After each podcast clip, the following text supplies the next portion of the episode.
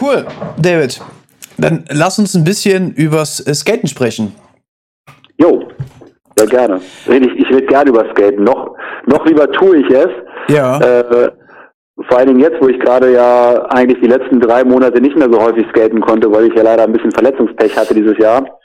Ähm, habe mir bei, bei der WM-Vorbereitung den Daumen gebrochen und musste deswegen eine Pause einlegen. Hatte jetzt noch das, das Ärgernis, dass ich ein, eine Entzündung im Ellbogen hatte und deswegen auch noch eine Pause einlegen musste. Mhm.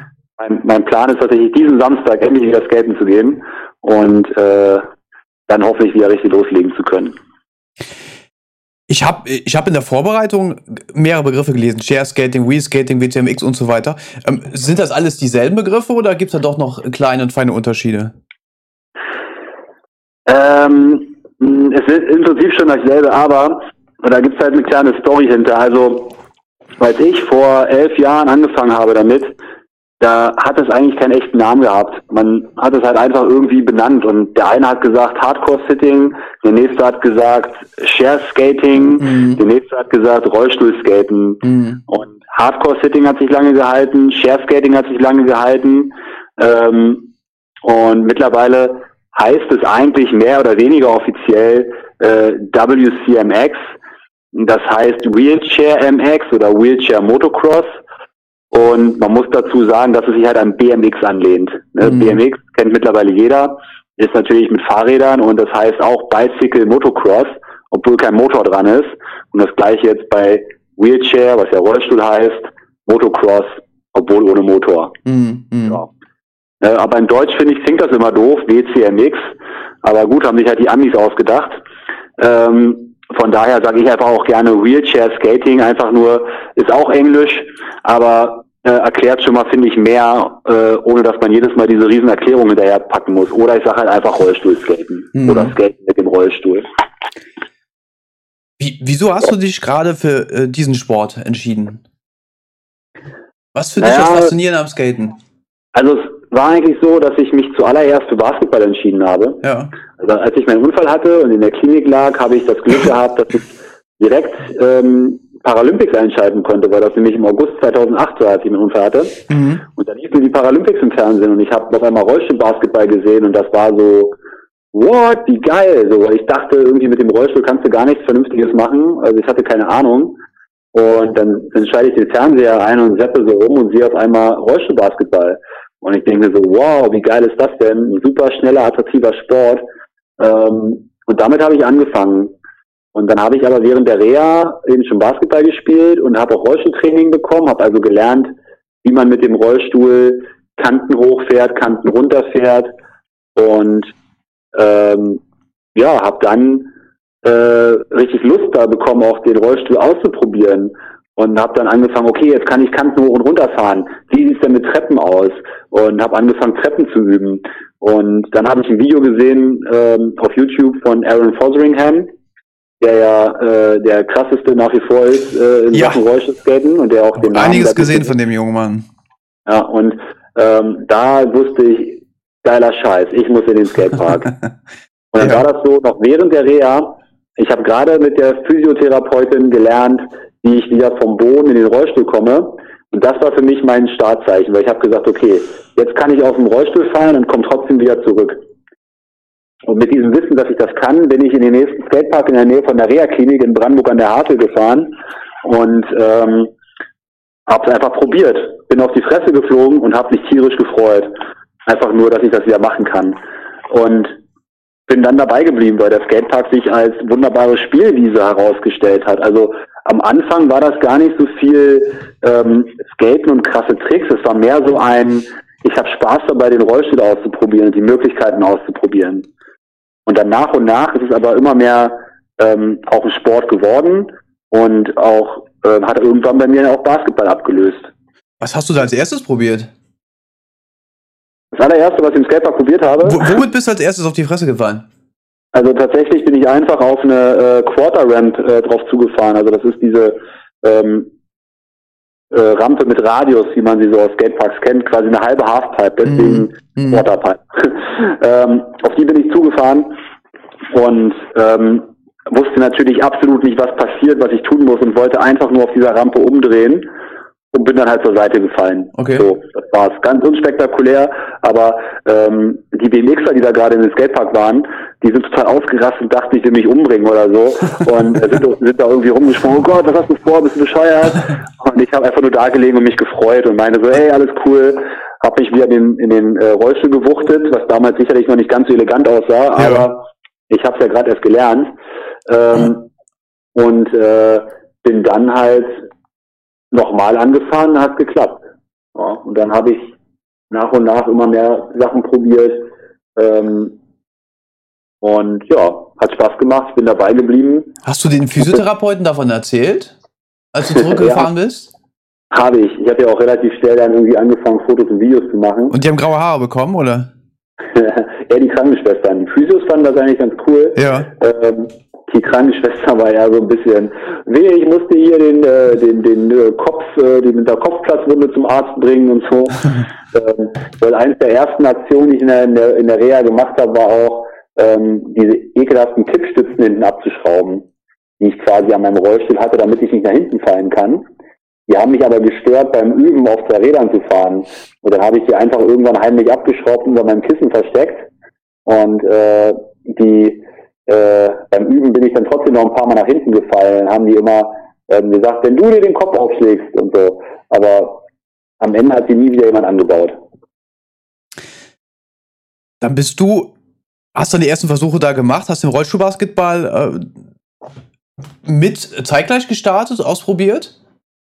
Ja, genau, also ziemlich zeitgleich. Also ich würde sagen, Basketball habe ich noch ein bisschen früher ausprobiert, weil das in der Klinik halt als Angebot da war. Ah, okay. Äh, Skaten gab es halt leider nicht als Angebot, das musste ich selber machen. Mhm. mhm.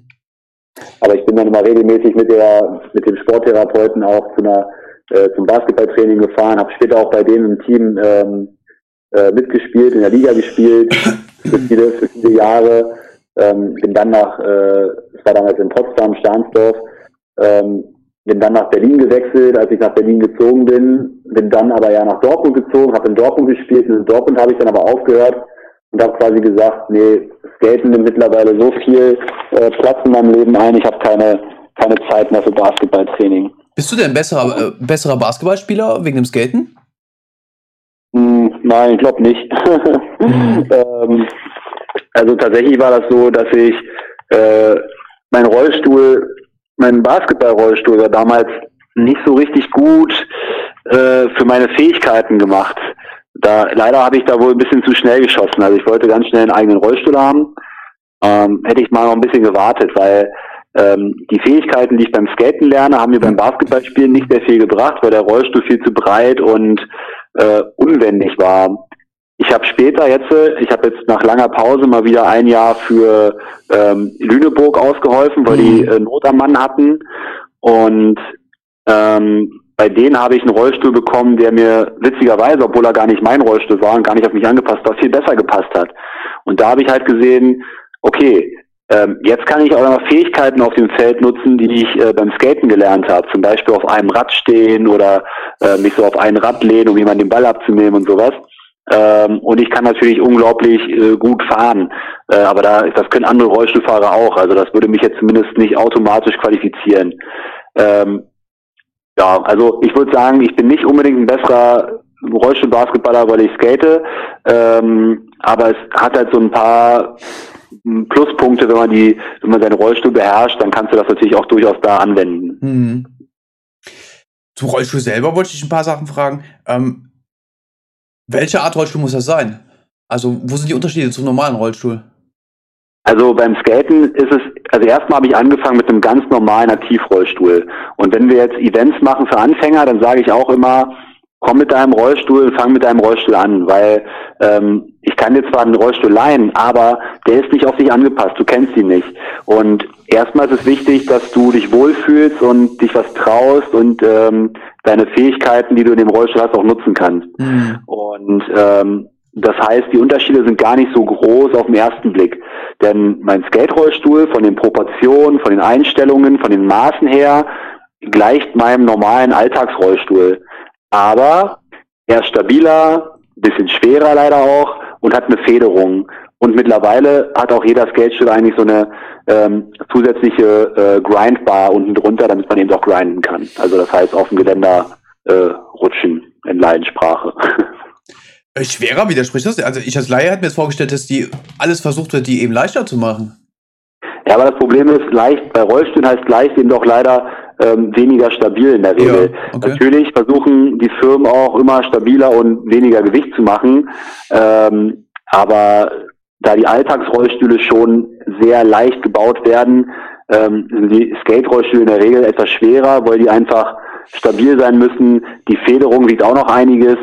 Ähm, und dadurch hast du eigentlich, also wenn du einen Skate-Rollstuhl hast, der irgendwie 14 Kilo wiegt, ist das ist das leicht für einen Skate-Rollstuhl, mhm. mhm. aber ähm, ein normaler Alltagsrollstuhl wiegt aber auch so zwischen 10 und 15 Kilo. Also von daher, ich würde sagen, von, von äh, dem guten Zeug, sozusagen vom guten Alltagsrollstuhl zu einem guten Skatestuhl liegen bestimmt zwei, drei Kilo.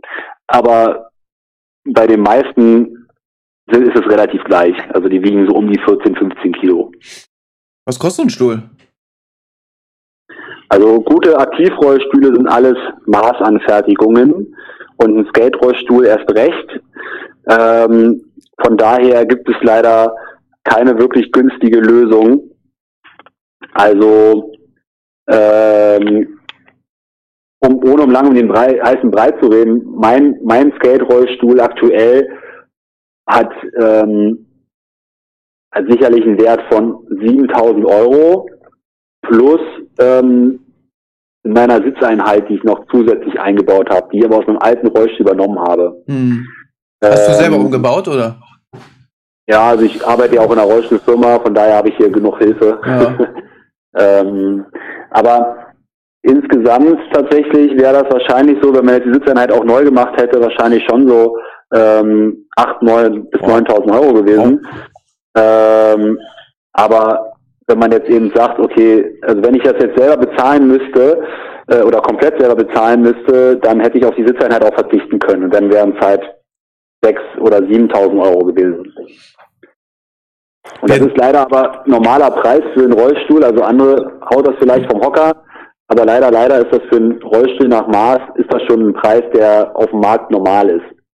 Was schade ist, weil natürlich das ähm, es schwer macht, eben ähm, selber einen Rollstuhl zu bekommen, weil die Krankenkasse bezahlt das natürlich nicht.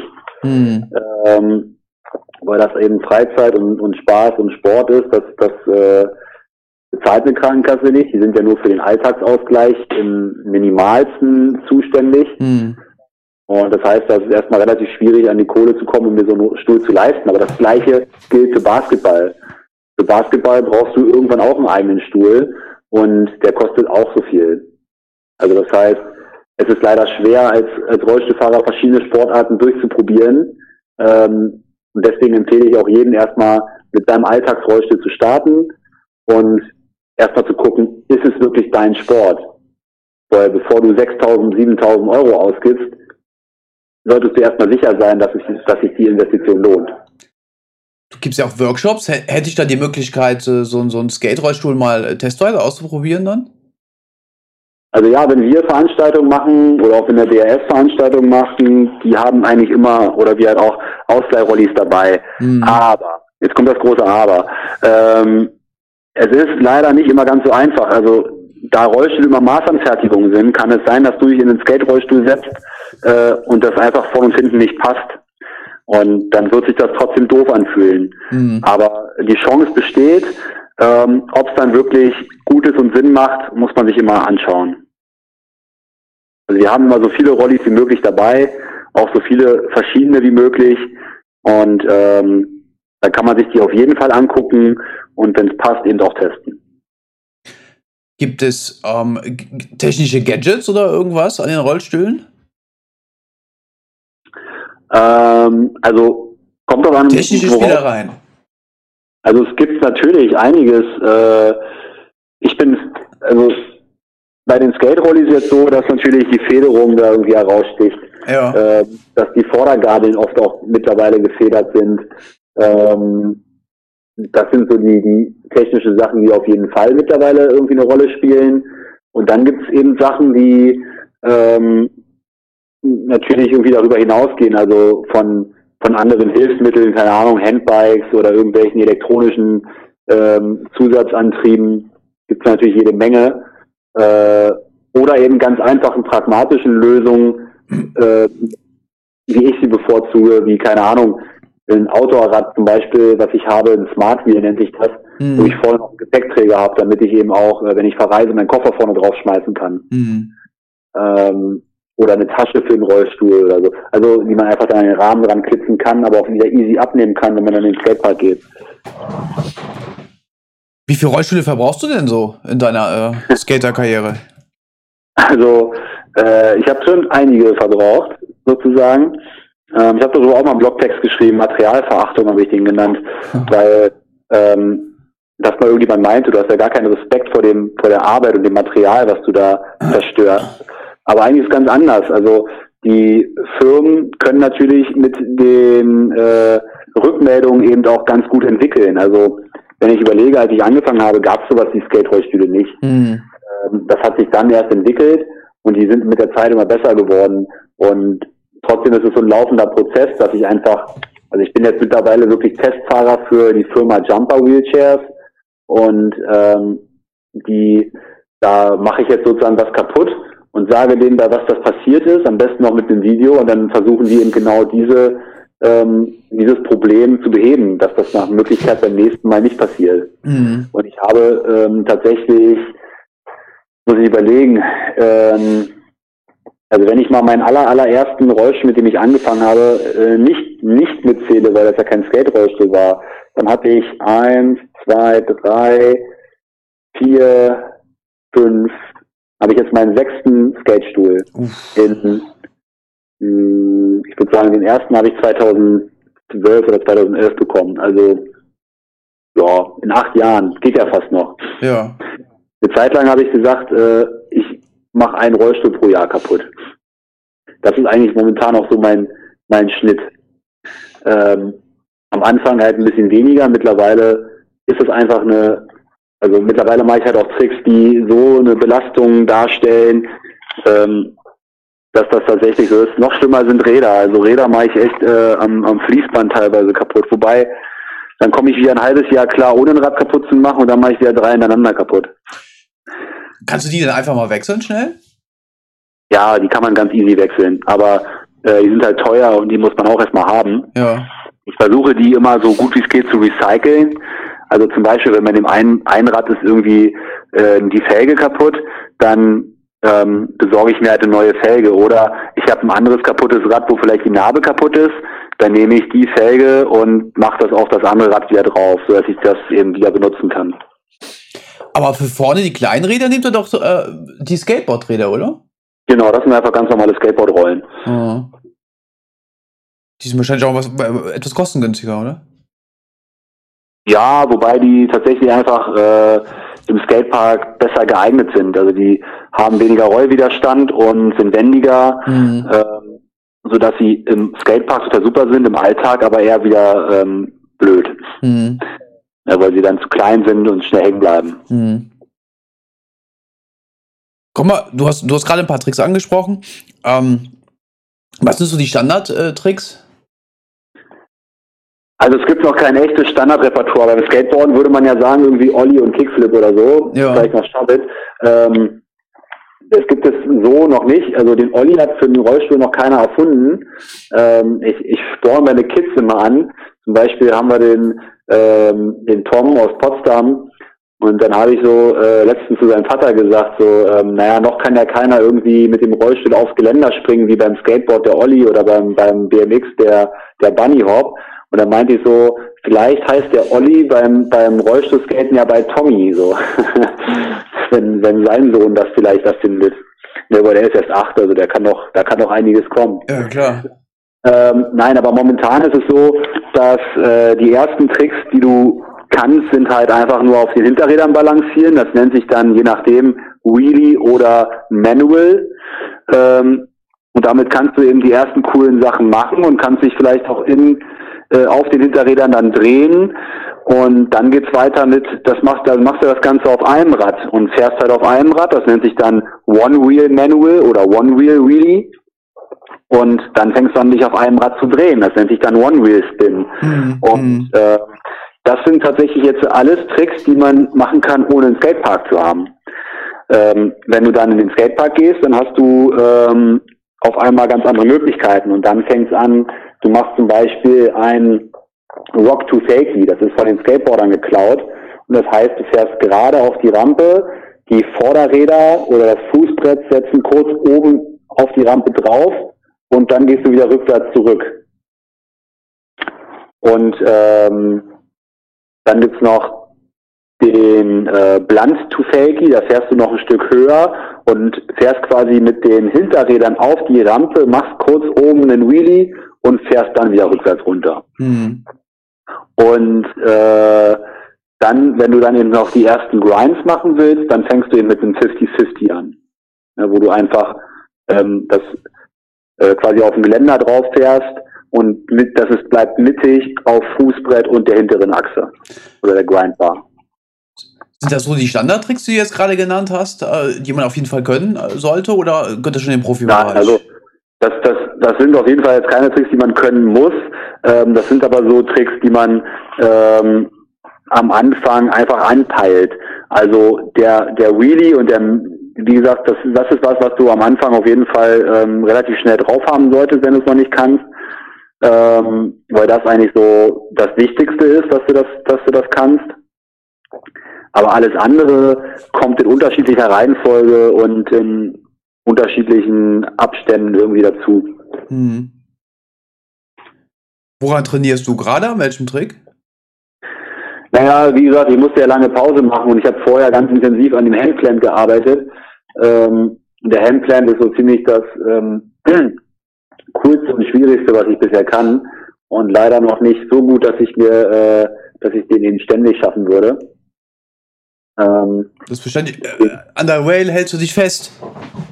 Also ist, der Handstand ist quasi, man, man fährt die Rampe nach oben und springt sogar ein bisschen raus aus der Rampe und ja. würde dann kopfüber mit einer Hand ähm, stehen. Ja. Also eigentlich steht man nicht, aber ganz kurz sozusagen für eine Millisekunde und sich dann wieder zurück in die Rampe äh, mhm. buxieren. Und ähm, das ist ein ziemlich schwerer Trick und leider auch einer, der sehr aufs Material geht, zumindest so lange, wie man ihn nicht so gut kann.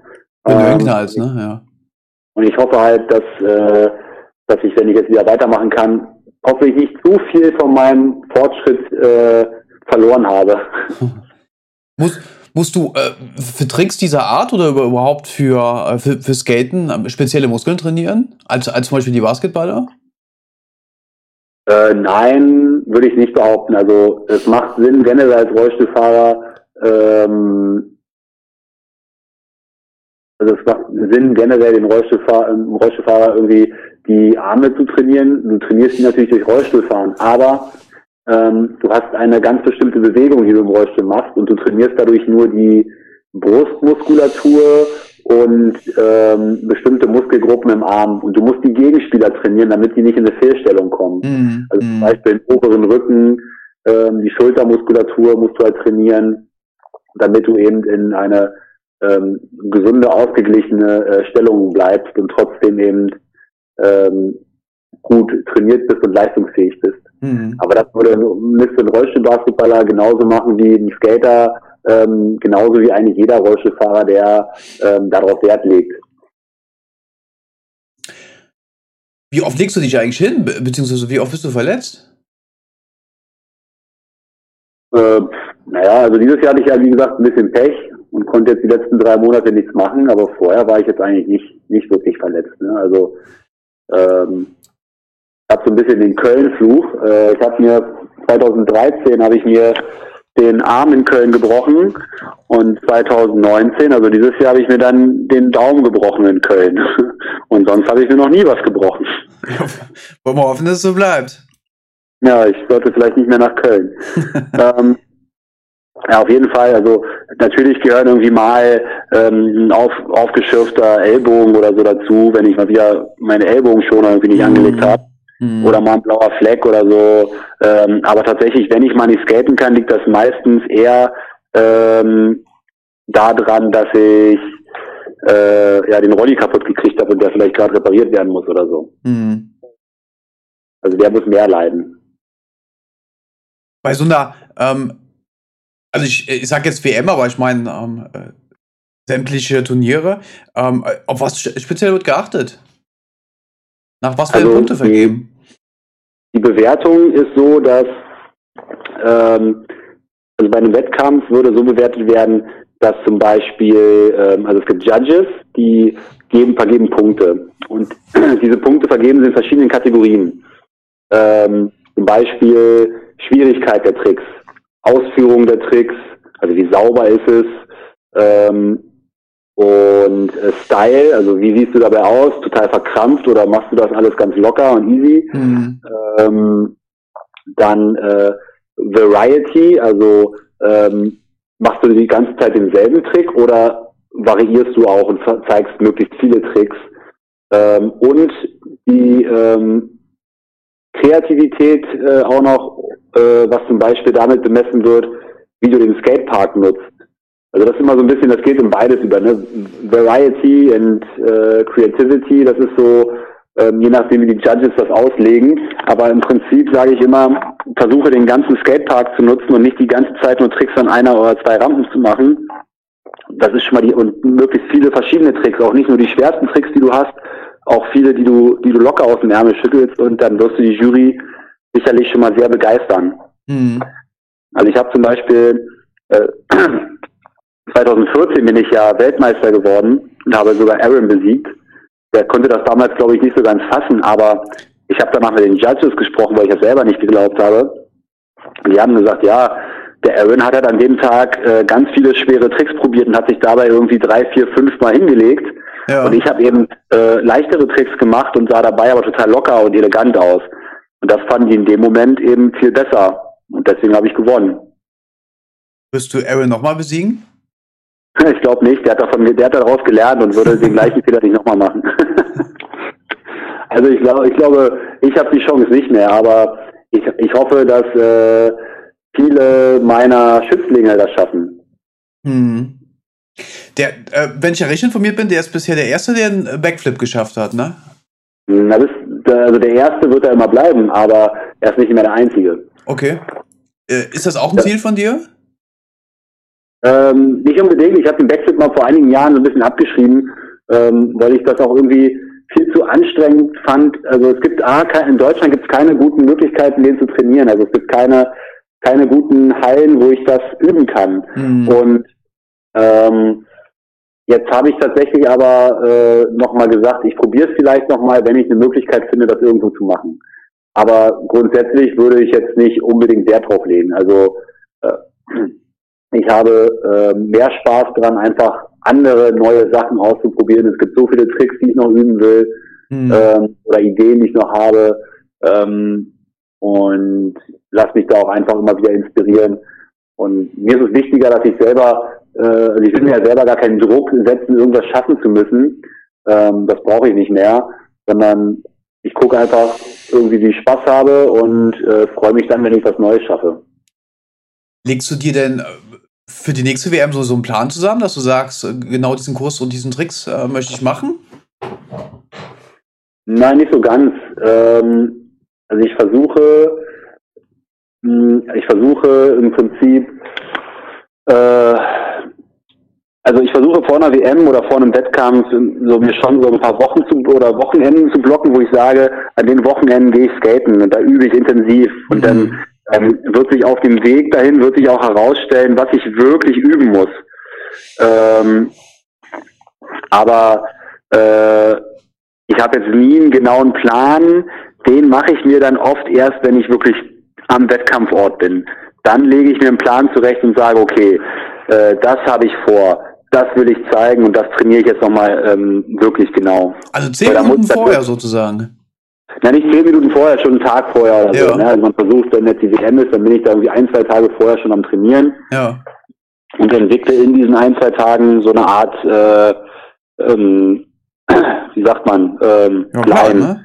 Oder ein Run einfach, den ich dann zeigen will, ja. ähm, wo ich dann einfach weiß, in diesen zwei Minuten, die ich Zeit habe, die Jury zu überzeugen, dass sie mir ein paar Punkte geben, ähm, da lege ich mir dann schon was zurecht, was dann möglichst genau auf den Skatepark und auf meine Fähigkeiten ähm, abgeschnitten ist. Aber natürlich kennt mich die Jury auch. Und ähm, wenn ich jetzt zum Beispiel, ähm, also wenn ich wenn ich jetzt nur auf Nummer sicher spiele, ich mache das eigentlich immer so, man hat meistens zwei Runs und also zwei Läufe und ähm, ich mache das dann meistens so, dass ich einen auf Sicherheit mache, mehr oder weniger. Warte mal kurz, ähm, doch nicht, ich dachte gerade, ich muss niesen. äh, ich mache dann meist einen auf Sicherheit, wo also ich einfach erstmal Tricks, wo du nicht hinfallen kannst, oder? Genau, eine solide Punktegrundlage ja. mit Tricks, die ich gut kann. Ja.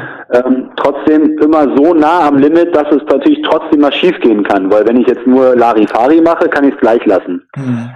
Und dann versuche ich, wenn das gut geklappt hat, versuche ich im zweiten Run aber auch was zu zeigen, wo die Jury, wo die Jury aber auch sagt, boah krass, dass er das jetzt probiert hat, ähm, das rechnen wir den hoch an. Ja. ja. Und wenn das dann eben, wenn ich das dann wirklich auch noch stehe, kriege ich vielleicht noch ein paar mehr Punkte. Lernst du was oder guckst du dir was ab von anderen äh, BMX-Lern, äh, Inlineskatern, was weiß ich? Ja, auf jeden Fall. Also ähm, vor allen Dingen Skateboard. Also ich bin eher so der aus der Skateboard-Ecke mhm. und da versuche ich mir schon das eine oder andere irgendwie abzugucken und oder wenn ich Skateboard-Videos sehe, ähm, kommen mir Ideen oder ähm, ich sehe einfach Lust zu skaten, was auszuprobieren. Also das auf jeden Fall. Ähm, eins zu eins kann man es halt nie übersetzen, aber deswegen heißt es ja auch äh, Adaptive Sports, also das englische Wort für Behindertensport, finde ich, klingt immer schöner, weil das eben auch sagt, dass man was adaptiert. Mhm. Und das ist halt beim Skaten genauso. Du siehst einen Trick und denkst dir so, boah, geil, wie könnte das jetzt für mich funktionieren? Und dann entwickelst du was und überlegst dir was. Haben die bei euch auch schon Tricks abgeguckt? Äh, weiß ich nicht. ich glaube noch nicht so sehr, aber wer weiß. Also gerade Aaron, der ist ja auch in der in der Profi-Skateboard- und BMX-Szene recht bekannt. Ja da kann das natürlich schon sein, dass, ähm, dass er sich da mal was, äh, dass sich der eine oder andere was hat von inspirieren lassen zumindest. Aber genau wüsste ich es nicht. Du bist ja schon Weltmeister. Ähm, was gibt's zu gewinnen? Ähm, unterschiedlich, das kommt auf den Veranstalter an. Also es gab jetzt verschiedene Höhen von Preisgeldern, mal mehr, mal weniger. Äh, oder halt auch mal irgendwie ein paar Sachpreise, keine Ahnung, neues Ersatzrad oder so. Also es ist leider jedes Jahr sehr, sehr unterschiedlich. Ich habe für, für meinen dritten Platz irgendwann mal irgendwie äh, 500 Dollar gewonnen. Ich habe aber auch schon mal 750 Dollar gewonnen. Ähm, und äh, ich weiß gar nicht, was es dieses Jahr in Köln gab, ehrlich gesagt. Wobei die Reisekosten ja auch selber tragen muss, ne? Genau, also das ist eben die Sache. Ähm, je höher das Preisgeld, desto mehr internationale Beteiligung. Mhm. Das ist halt leider so. Mhm. Es würde sich vielleicht ändern, wenn es irgendwann paralympisch wird, aber bis dahin ist halt Geld tatsächlich ein, ein Motiv Motivationsfaktor. Ähm, weil äh, du kannst natürlich trotzdem nicht mit rechnen, weil wenn ich jetzt sage, okay, ich kann für den zweiten oder dritten Platz so viel gewinnen, heißt das ja noch lange nicht, dass ich zweiter oder dritter werde. Also ich mhm. versuche das eigentlich trotzdem äh, weil für mich ist weniger wichtig, da ein gutes Ergebnis zu erzielen. Also wenn ich jetzt zum Beispiel im Februar ähm, fliegen wir nach Florida zum allerersten Wettkampf des Jahres. Ähm, und da ist es mir wichtig, Spaß zu haben, die Saison einzuläuten und nicht, während es hier noch schweinekalt ist, bei schönen sommerlichen Temperaturen im Skatepark zu bewegen. Ja. Mit, äh, mit Leuten, die ich kenne, mit Freunden, mit, mit Leuten, die ich neu kennenlerne. Ja. Ähm, und wenn ich da am Ende Zweiter oder Dritter werde, freue ich mich. Aber wenn ich es nicht werde, habe ich trotzdem eine geile Zeit. So, ne? Also das heißt, ich mache jetzt nicht nur, um da eben Preisgeld zu scheffeln, ähm, sondern eben, um da eine gute Zeit zu haben. Müsst ihr ein Startgeld zahlen? Kommt auch auf die Veranstaltung an, aber ist meistens nicht viel. Hm. Werdet ihr auf Doping getestet? ähm, nein, bisher nicht. Aber bei der WM dieses Jahr ähm, war das mal äh, ne, ein Thema. Also es hätte sein können, dass jemand von der ähm, von der WADA oder wie die heißen, von der Anti-Doping World Anti-Doping Association oder sowas, ähm, die hätten vorbeigucken können, rein theoretisch. Mhm. Haben sie aber nicht. Hast du das Gefühl, dass da, äh, oder äh, was glaubst du, was kann man für den äh, Skatesport noch äh, tun in Deutschland? Ähm, naja, du, äh, kannst natürlich das vor allen Dingen bekannter machen. Ne? Das machst du jetzt, indem du mit mir sprichst. Mhm. Äh, kannst mit anderen drüber sprechen. Also ich denke, vor allen Dingen ist es eben das bekannter werden. Ne? Man muss gesehen werden. Ähm, ich meine, Skateboarding wird jetzt olympisch im nächsten Jahr. Da wird sicherlich auch noch einiges passieren. Aber ähm, für speziell für Rollstuhlskaten, glaube ich, äh, müssen wir einfach noch noch bekannter werden, dass die Leute davon hören, dass die Leute das sehen. Mhm. Ich glaube, das ist erstmal das Wichtigste. Als du damals damit angefangen hast und auf andere Skater getroffen bist und, und, und Skaterhallen, Betreiber und so weiter, äh, hattest du mit äh, Ableismus zu tun? Naja, also als ich angefangen habe, wusste ich noch nicht, dass das Ableismus heißt, aber ähm, im Prinzip schon. Mhm. Ne, also damals kannte ich den Begriff noch nicht, aber ich wurde teilweise nicht in Skateparks gelassen, ähm, weil die gesagt haben, äh, dass, dass ich, äh, ja, dass ich nicht versichert wäre, wenn mir was passiert oder so, ne? Und mhm. ähm, mittlerweile ist es aber nicht mehr so. Also mittlerweile ist die Skate-Szene da voll und ganz hinter mir und ich wurde seit Ewigkeiten auf keinen Skatepark mehr geschmissen. Am Anfang ist das schon öfter mal passiert. Aber auch da, der Bekanntheitsgrad hat geholfen. In der Skate-Szene ist das mittlerweile bekannt und dadurch denken die Leute nicht mehr, ich bin irgendwie ein Bekloppter, sondern die wissen, nee, das ist eine ernstzunehmende Szene, die genauso wie Skateboard, BMX, Scooter, Inline ihre Daseinsberechtigung hat. Mhm. Und jetzt im Winter, wie, wie, wie trainierst du dann? Weil viele Skateparks sind ja wahrscheinlich draußen, ne? Ähm, ja, im Winter ist immer so ein bisschen blöd. Also in Hamburg gibt es eine Skatehalle, die nicht sehr toll ist. Ähm, und es gibt das Acapulco, wo wir unsere regelmäßigen Skate-Treffs machen jeden Monat aber das ist auch nicht sehr groß. Und ähm, zum Beispiel jetzt am 14. Dezember machen wir einfach eine kleine, einen kleinen Ausflug äh, und ähm, fahren nach Eindhoven in die große Skatehalle dort.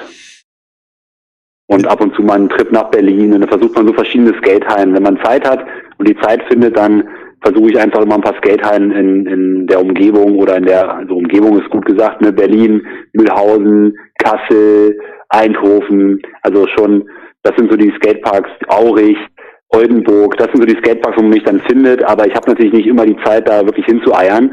Ähm, und ich glaube, dieses, diesen Winter, äh, wo ich jetzt so lange nicht fahren konnte, habe ich eigentlich richtig Bock. Ähm, aber wir werden jetzt am 14. Dezember nach Eindhoven und ich glaube, dann werden wir es dieses Jahr nicht mehr so wirklich schaffen, irgendwo hinzukommen. Ja. Und dann sind wir im Januar in, in Tansania, im Februar sind wir in, ähm, in Florida und äh, wenn wir dann wiederkommen, ist hier schon Frühling, also hoffentlich. Dann geht's los. Ja, also von daher, dieses Jahr werde ich gar nicht so viele Hallen abgrasen, denke ich. Leider. Ne? Mal gucken, ab und zu vielleicht auch in die Hamburger Skatehalle gucken, auch wenn sie nicht, nicht, nicht ganz so gut gefällt, aber ähm, welcher ist dein Favorit, David? Also meine Lieblingsskatehalle ist tatsächlich, glaube ich, die in Eindhoven. Deswegen ist das jetzt auch die Wahl für den 14. Dezember. Aber ähm, Kassel und aber Kassel und ähm, äh, Aurich, ah, Aurich fand ich schöner vor dem Umbau. Ich muss sagen, nach dem Umbau gefällt es nicht mehr so gut. Ähm, aber es ist eine barrierefreie Halle. Oldenburg ist ganz nice, die gefällt aber Lisa nicht so gut. Mhm. Ähm, Mühlhausen ist leider mal weit, weit weg und irgendwie schlechte Anbindung, aber auch die Halle ist super nice. Da war ich schon lange nicht mehr tatsächlich. Ähm, Berlin ist so ein bisschen zu streetig, also ähm, für meinen Geschmack irgendwie jetzt einfach so vom Style her nicht ganz so meins, aber auch trotzdem eine schöne Halle. Also so eine richtige Lieblingshalle, weiß ich nicht, aber wenn, dann so, glaube ich, Eindhoven. Als letzte Frage, wenn du äh, zu einer WM oder ähnlichen fährst, äh, wovor hast du am meisten Angst oder Respekt? Ähm, also, ich weiß nicht, also ähm, Angst und Respekt ist ja immer so eine Sache. Also, ähm, ich sage immer, ist so eine Definitionssache, aber Angst würde ich jetzt gar nicht so groß sagen. Also ich habe gibt es da keine große, natürlich, oder wenn ich in die USA reise zum Beispiel, habe ich Angst davor, dass mein Rollstuhl kaputt geht und ich deswegen vielleicht nicht teilnehmen kann oder so. Aber wenn du oben auf so einer äh, riesen Haarfarbe stehst, hast du keinen Schiss? Na doch, doch, doch, doch. Also das, äh, das ist eben die andere Sache. Also wenn, ja. wenn ich auf so einer Riesenrampe stehe, dann äh, ist es schon immer noch so, obwohl ich das schon ein paar Mal gemacht habe, dann Ja. werde ich mir dann nochmal ordentlich in die Hosen scheißen. Das kann ich nur so sagen, weil so ist es. Ja, Ähm, kann ich voll verstehen. Und es gab auch schon äh, Situationen, wo ich ähm, dann eben gesagt habe, äh, ich gehe nochmal runter und dann guckst du von unten und denkst dir so, ach scheiße, jetzt gehe ich da wieder hoch. Und dann stehst du da oben und denkst dir so, boah, nee, ich gehe doch wieder runter. ähm, also das gibt's auch. Und Ja. mein Gott, äh, so ist es halt. Und wenn man sich da nicht wohlfühlt, dann soll man es auch nicht machen. Ne? Dann macht man es beim nächsten Mal oder so. Mhm. Und Respekt vor den Gegnern äh, ist wahrscheinlich Aaron, oder? Ja, also Respekt habe ich natürlich vor allen, ähm, aber vor allen Dingen ja auch vor, vor denen, die da so jetzt hinterherkommen, die danach kommen, die, die jungen Talente, Ja. die ähm, also die mich da auch relativ schnell überflügeln werden. Also bei der nächsten ist ja nun schade, dass ich mich bei dieser Heimat-WM verletzt habe, weil ähm, ich hätte da schon gute Chancen gehabt, aufs Treppchen wieder zu kommen. Ich glaube, wenn wir nächstes Jahr in die USA fliegen, sieht das wieder schwieriger aus, weil ähm, gerade da, wo die WM sein wird, da gibt es eine große Szene, die jetzt nicht in Deutschland dabei waren, ähm, die richtig was auf dem Kasten haben. Also das wird richtig schwierig und umkämpft sein. Ähm, da habe ich natürlich riesen Respekt vor denen, die jetzt gerade mal zwei, drei Jahre skaten und einfach mal äh, auf dem Level sind, wo ich acht, neun, zehn Jahre für gebraucht habe. Mhm. Waren die anders? Naja, die haben, also ich sag mal, gerade die Südkalifornier haben natürlich die, die Skatepark- und Wettervorteile. Ja. Äh, die können natürlich irgendwie das ganze Jahr draußen in mega geilen Skateparks fahren. Mhm. Ähm, und ansonsten haben jetzt, also fahren die nicht unbedingt, also es gibt verschiedene Stile, aber die würde ich jetzt nicht äh, geografisch oder oder von von den äh, Ländern oder so irgendwie abhängig machen, sondern es ist eher äh, es ist eigentlich eher so, dass verschiedene Typen verschiedene Stile haben. Mhm. Also, Mhm. ähm, es gibt halt welche, die ähm, sehr, sehr schnell und sehr mh, aggressiv fahren. Es gibt welche, die sind ja eher so elegant. Es gibt welche, die machen es eher langsam und, und technisch. Also, aber es gibt beim Skateboarden beim nächsten auch. Von daher ähm, ist das hier auch einfach das, was sich gerade entwickelt. Also noch gibt es keine, keine unterschiedlichen Disziplinen, aber vielleicht entwickelt sich das noch. Momentan ist irgendwie alles Freestyle, so mach wie du Mhm. willst. Ähm, aber es kann sein, dass sich da das noch entwickeln wird. Also das ähm, lasse ich aber auf mich zukommen, weil ich glaube, dass das ist was, wie man es machen muss. Ich will nicht jetzt sagen, das muss aber so und so sein, dass wir wie Skateboarden und wie BMXen sind, sondern ich finde, da müssen wir unseren eigenen Weg finden und das wird dadurch passieren, dass sich immer mehr Leute dafür begeistern, immer mehr Leute ihren Weg gehen werden und ähm, dann das einfach äh, entwickeln werden dadurch. Ich finde super. Also macht Spaß, euren Sport zuzugucken. Und äh, ich bin gespannt, was du da die nächsten Jahre noch reißt. Und vor allem auch äh, diejenigen, die noch kommen.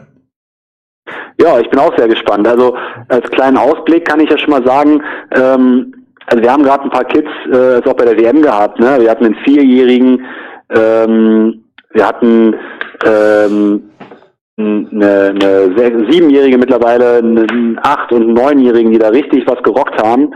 Und ähm, in der USA eine ähnliche Entwicklung. Ähm, die Kids werden in den nächsten Jahren noch richtig unglaubliche Sachen schaffen. Da bin ich mir ziemlich sicher. Und keiner weiß, was es sein wird, aber ich bin mir ziemlich, ziemlich sicher, dass das was sein wird, was wir uns alle heute noch nicht vorstellen können. Mhm. Und ähm, wenn alles gut geht, haben wir vielleicht 2028 ähm, die erste, das erste Mal Rollstuhlskaten bei den Paralympics. Das wäre nämlich in Los Angeles. Und die Chancen dafür stehen ganz gut. Ähm, naja, einer sagt so, einer sagt so, aber wenn, dann frühestens 2028. Da bin ich vielleicht schon zu alt, um an den Paralympics teilzunehmen, aber keine Ahnung, vielleicht wird eine Stelle als Bundestrainer frei oder so, mal Ja, gucken. geil. Auf jeden Fall ähm, das so als kleinen Ausblick und ähm, ansonsten versuche ich eigentlich immer eher in kleineren Zeitfenstern zu denken Ja. und einfach zu gucken, was geht nächstes Jahr. Und nächstes Jahr geht eine ganze Menge. Ne? Tansania, Florida, ähm, wir werden wieder jede, jede Menge Events in Deutschland machen, äh, sicherlich auch in den Nachbarländern wieder hin und wieder mal vorbeischauen. Und ähm, die WM wird im Oktober in Kalifornien sein. Also ähm, nächstes Jahr wird reisetechnisch nochmal eine Schippe draufgelegt. Und ähm, von daher reicht mir das erstmal, wenn ich da nächstes Jahr denke. David, ich bin gespannt, was, was bei dir und Lisa und allen Skater noch kommt. Ja, äh, kann man ja verfolgen, ne, auf unseren Kanälen. Ich verlinke das unten, ja. Instagram, Facebook, YouTube, was auch immer, keine Ahnung. Ich sag den Kids immer, egal was ihr gerade nutzt und äh, was ihr nicht mehr nutzt, gebt einfach bei Google Sit and Skate ein oder David Lebusa und äh, oder WC Mix und guckt euch das an.